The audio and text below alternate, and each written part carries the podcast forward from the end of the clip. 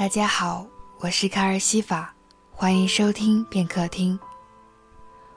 霍霍大公爵，盛夏的鬼百合。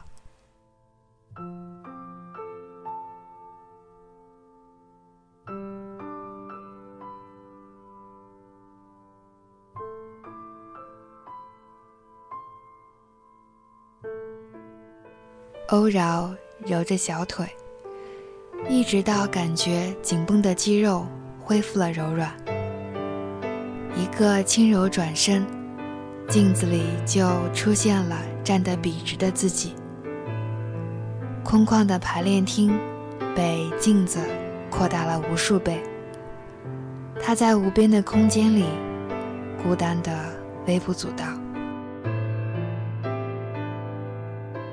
所有人都走了，只有他还留下继续练习。没有人跟他说：“欧饶，一起回家吧。”也听不到：“欧饶，别太拼了，注意身体。”也许有人说了，他没注意。他的关注点只有自己在镜中的形态：向前弯曲，举手伸展。屈腿，足尖画圈，雀跃，刺，四次交织。每个动作，每个停顿，每个连贯，他在镜子里看着，他在心里量着，他要跳出舞蹈的灵魂，他要做活的雕塑。他没有时间寒暄，他要练习，不断的练习。让自己在水银灯下光彩亮丽的盛开，把自己青春最美的年华留在舞台上。一曲舞罢，他低头看看脚上的桃皮色舞鞋。如果他寿命终止，他就结束今天的排练，去楼下的咖啡店坐坐，尝尝那家老人特制的田园沙拉。那满满的蔬菜维持身材又营养美味，一曲再一曲，再一曲。欧饶觉得自己最近和这双舞鞋一样状态大好，好像可以不停地跳下去。他确实在不停地跳。天鹅湖、睡美人、胡桃夹子、精卫、白毛女。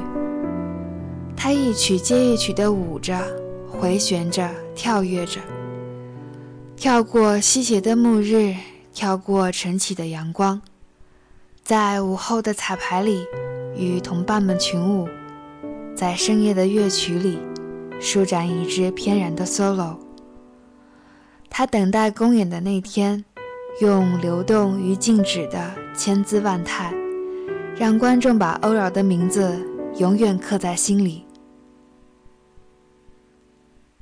公演却变得无比遥远，所有人都放弃了练习。排练厅里只有他一人不辍努力，只他一人，他也要跳下去；只他一人，他也要表演。他觉得此生都没有这么畅快过，仿佛体内有无尽活力，仿佛脑中有无穷灵感。他能听到音符与他的舞步融合。他能感到自己的姿态与乐曲重叠，也许是被欧饶的毅力所感染，终于有人来应和他。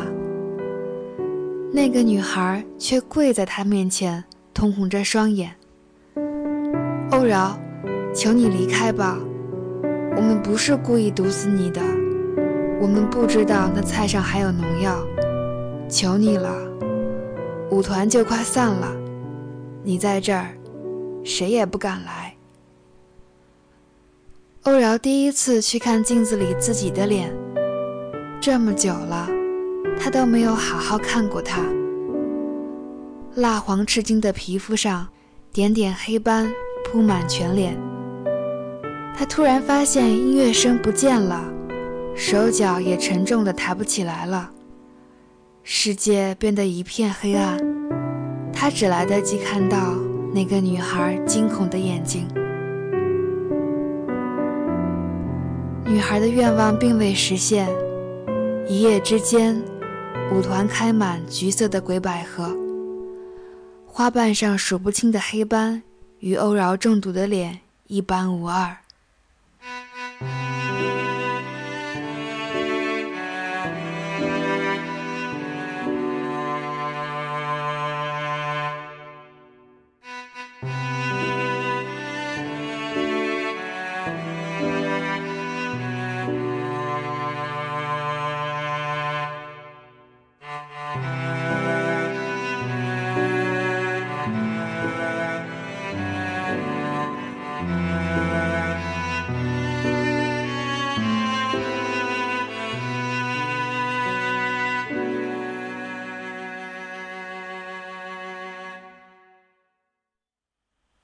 这就是它的来历。瘟神翘着二郎腿，摸着手边的鬼百合。你给我讲这些干什么？他觉得盛夏夜晚的风凉得刺骨。你说夏天太热，给你讲鬼故事降降温，切还不领情。瘟神的指下，妖娆卷曲的花朵，仿佛舞女一般，轻轻晃动。